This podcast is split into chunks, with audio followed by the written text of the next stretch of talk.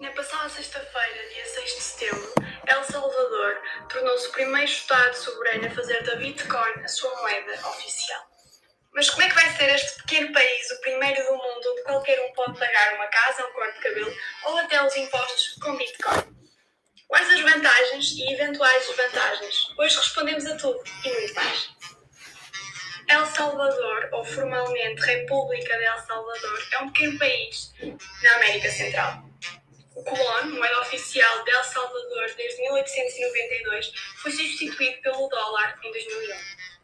Agora tornou-se o primeiro país a declarar a Bitcoin como moeda de troca legal, tendo sido aprovada a lei Bitcoin por 72 deputados de um total de 84 no Parlamento. Isto significa que os agentes económicos podem e devem receber a Bitcoin como forma de pagamento, sendo esta agora a moeda oficial ao lado do dólar norte-americano. A lei tem origem na visão para o país do presidente Nayib Bukele, um populista de 40 anos com cerca de 90% da aprovação. Mas quais são as vantagens e as razões por trás desta legalização histórica? Um quarto do PIB de El Salvador provém das remessas, sendo que a Bitcoin pode reduzir as taxas dessas transações transfronteiriças. É também uma tentativa de tentar trazer mais salvadoranos para a economia moderna, sendo que a maioria dos quais não tem conta bancária. O presidente Bukele refere ainda que, sendo um país pioneiro, pode tornar-se o destino para o investimento estrangeiro na mineração de Bitcoin. Para quem não está a par, para minerar Bitcoin é necessário ter um computador de alta capacidade de processamento. É um processo complexo levado a cabo por máquinas específicas, sendo algo que não consegues fazer apenas com o teu portátil. Assim, a ideia do presidente passa por usar a energia geotérmica dos vulcões de El Salvador para alimentar este processo que consome muita energia.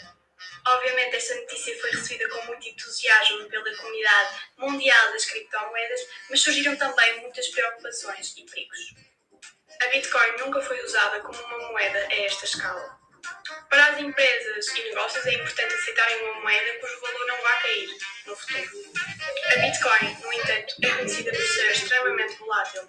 E como a Bitcoin, de certa forma, contorna algumas instituições financeiras tradicionais, o Fundo Monetário Internacional receia que a adoção desta moeda seja um grande risco para a economia do país.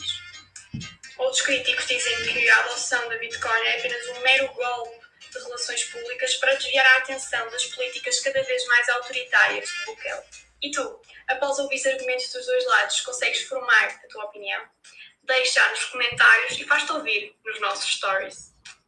Ninguém sabe o que vai surgir daqui, mas não deixa de ser um processo empolgante que vais poder acompanhar aqui, na InfoYouth. Até lá, partilha este vídeo com os teus amigos e ativa as notificações para não perderes mais conteúdo deste género, produzido de jovens para jovens.